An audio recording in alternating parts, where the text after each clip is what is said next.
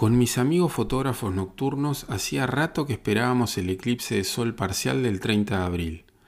Para lograr buenas fotos, sabíamos que lo ideal era adentrarnos en plena estepa, viajando algo más de 200 kilómetros al sur de donde vivimos.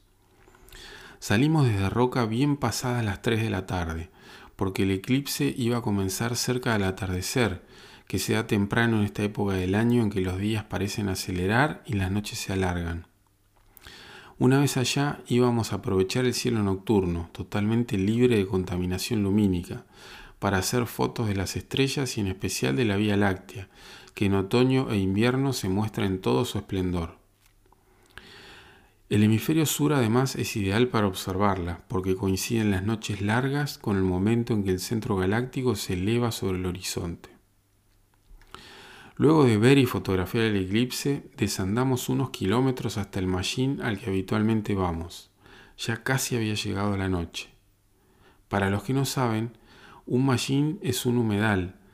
Imaginalo como una especie de oasis en el semidesierto estepario, donde hay más disponibilidad de agua y la vegetación es más verde. Los hay de diversos tamaños, y este lamentablemente es uno que está en evidente retroceso por el calentamiento global, como pasa en tantas otras partes de la Patagonia.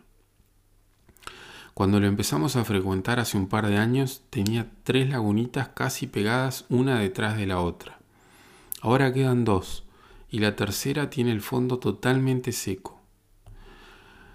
Nos tocó una noche sin nada de viento, era tanta la tranquilidad que las estrellas se reflejaban como nunca en la superficie de las lagunitas.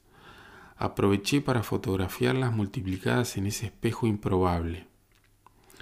Cuando conseguí todas las fotos que quise, caminé hacia la parte seca, donde Fabio había estado entretenido con su cámara casi desde que habíamos llegado. Esperé a que terminase su secuencia y enseguida me propuso que caminaría hacia las rocas que delimitaban el machín y que aprovechara para fotografiarlo recortado contra el cielo estrellado, mientras él iluminaba con su linterna hacia el núcleo de la Vía Láctea. Un lindo gesto de su parte, ya que eso implicaba que él no podría seguir fotografiando mientras estuviera alejado de su cámara. Hice varias tomas y la que más me convenció fue la que llamé años luz jugando con el término que define la velocidad a la que se mueve la luz en el espacio y escuchando el tema Light Years de Percham, que no es para cualquier momento, pero este me pareció uno bueno. Además de que es un clásico que siempre me hace pensar en las estrellas y en la vida.